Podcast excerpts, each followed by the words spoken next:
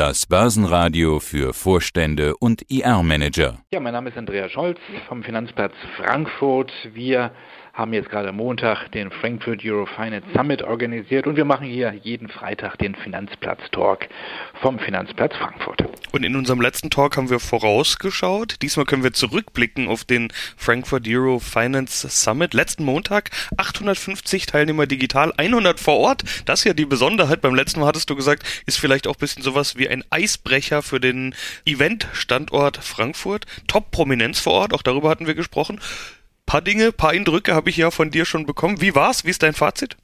Ja, so richtig tolles hybrides Event. Wir waren wirklich froh, dass wir wieder persönlich zusammenkamen mit 100 Top-Entscheidern und wir waren auch sehr stolz und sind stolz über die doch sehr gute Teilnehmerzahl. Man spricht ja so ein bisschen von Ermüdung, was die ganzen digitalen Übertragungen anbelangt, aber wir haben wirklich da, glaube ich, ein gutes Bild auch abgegeben. Das war insgesamt ein tolles Event und hoffentlich ein Stück weit ein Eisbrecher. Und ich habe morgens gesagt, hoffentlich sind wir nicht in der Zeitschleife gefangen, denn genau vor einem Jahr hatten wir den Frankfurt Finance Summit ja auch. Das war am 22. Juni, das war kurz nach dem Frühjahrslockdown. Lockdown.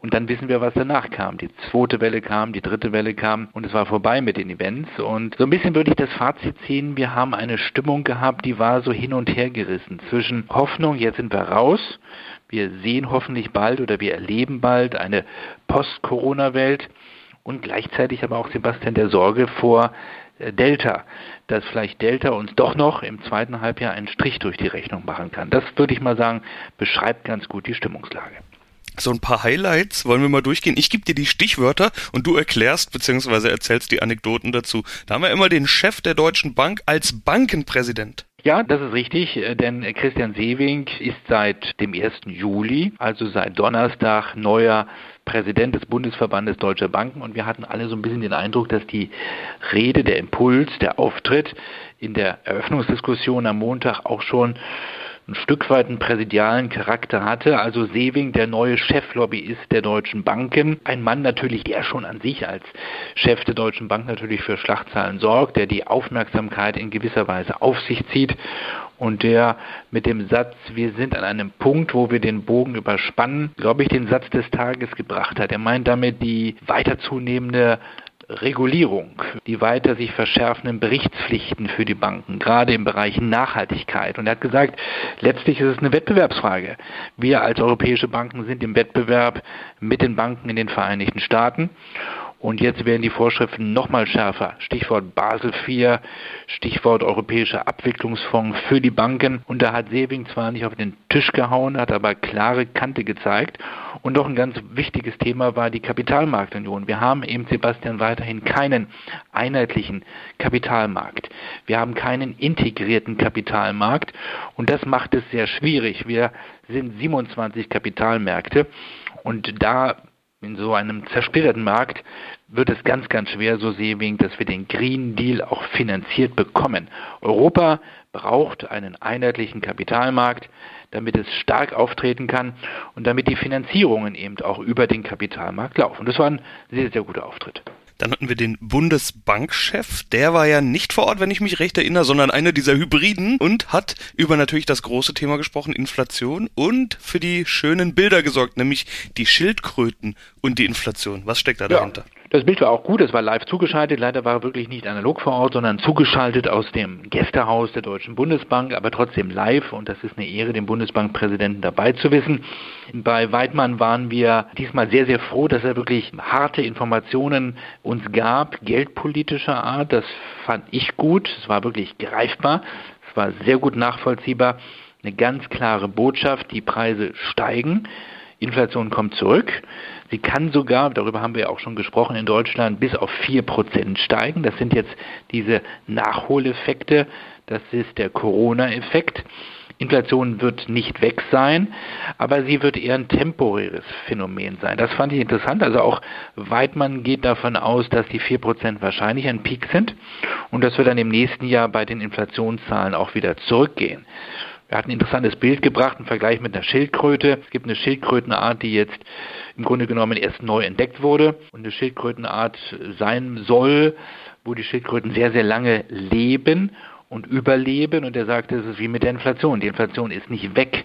Die hat sich zwar jetzt ein bisschen zurückgezogen, aber die kann sofort wieder da sein. Das waren die warnenden, zugleich entwarnenden Worte. Er hat gesagt, die Inflation wird jetzt nicht eine Hyperinflation werden. Wir werden jetzt also nicht dauerhafter Richtung 4, 5 Prozent laufen. Gleichzeitig hat er aber auch gesagt, wenn wir aus der Krise raus sind, sollten wir aus der Krise raus sein, dann gibt es keinen Grund mehr, dass die EZB im Krisenmodus bleibt.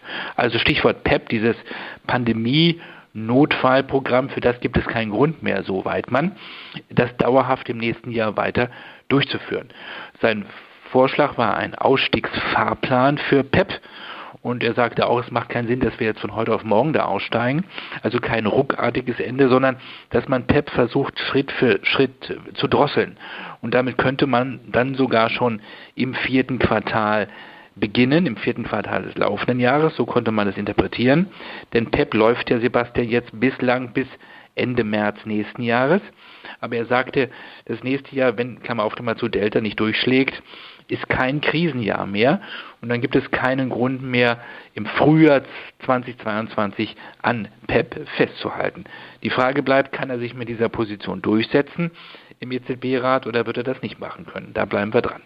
Ja, und dann hatten wir den ersten großen Auftritt von Manfred Knof, dem Mann, über den wir ja schon einige Male gesprochen haben, der ja, neue genau. Chef der Commerzbank. Wie ist dein Eindruck? Ich habe ihn auch zum ersten Mal kennengelernt. Ein Mann mit Statur, sehr, sehr interessant, nicht unsympathisch, der so ein bisschen den Bogen gespannt hat in die große Politik. Er hat die neue Bundesregierung, die es ja noch gar nicht gibt, äh, aufgefordert, Europa voranzubringen. Er hat gewarnt vor einer bipolaren Welt. Damit meint er eine Welt, wo die Vereinigten Staaten und China nur das Sagen haben, also wir so in, einer Sandwich-Position gefangen sind. Und er hat gesagt, äh, Deutschland muss dort vorangehen für Europa. Und das sei die wichtige Aufgabe jetzt für die dann zu findende neue Bundesregierung. Denn es geht so Knof um die globalen Wertschöpfungsketten in den nächsten zehn Jahren. Und da muss Europa eine ganz, ganz wichtige Rolle spielen. So der neue Chef der Commerzbank, die selbst ja auch eine neue Rolle sucht. Die Commerzbank ist selber in der Transformation. Äh, Knof muss die neue Strategie implementieren. Er hat gesagt, wir können nicht mehr überall im Ausland Kunden begleiten, vor allen Dingen nicht Kunden aus dem Ausland. Wir wollen aber den deutschen Mittelstand begleiten. Wir wollen den deutschen Mittelstand begleiten in das Ausland. Und das ist so ein bisschen ein Spagat. Einerseits sich zurückzuziehen, weil das Auslandsgeschäft kostet Geld, die Margen sind dort klein, die Risiken sind groß und gleichzeitig aber trotzdem Partner weiter zu bleiben für den Mittelstand, das wird für die Commerzbank kein leichtes Unterfangen. Und dann haben wir natürlich noch über den Abend zu sprechen.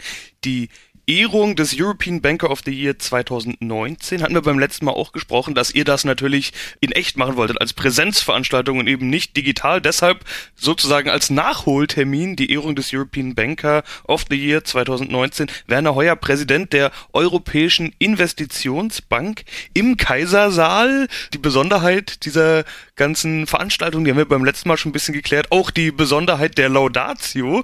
Wie war's denn? Wie gut ist es gelaufen? Ja, schon sehr emotional. Heuer hat sich sehr gefreut, hat sich sehr geehrt gefühlt. Die Förderbank Europas, die Europäische Investitionsbank und die politische Laudatorin, die Präsidentin der Europäischen Kommission, Frau von der Leyen, das hat uns schon sehr stolz gemacht, dass sie die Einladung angenommen hat von uns, dass sie nach Frankfurt gekommen ist, dass sie die Bilder auch mitgenommen hat aus dem Kaisersaal. Ich habe selber davon gesprochen, da atmet man Geschichte in diesem Saal, wo früher ja die Krönungsbankette stattfanden. Und dort haben wir sozusagen den neuen European Banker gekrönt oder den European Banker des Jahres 2019. Wir haben das ja nachgeholt. Und die Förderbank ist meines Erachtens diese Alp, die europäische, die große Förderbank Europas. Und ihr Chef ist zu Recht ausgezeichnet worden, denn die Alp ist quasi die Transformationsbank oder kann das werden für Europa, wenn wir über ein grünes Europa sprechen, wenn wir über die Finanzierung des Kampfes gegen den Klimawandel sprechen, dann wird diese Bank eine Schlüsselrolle einnehmen. Wir brauchen dort starke Finanzierungen.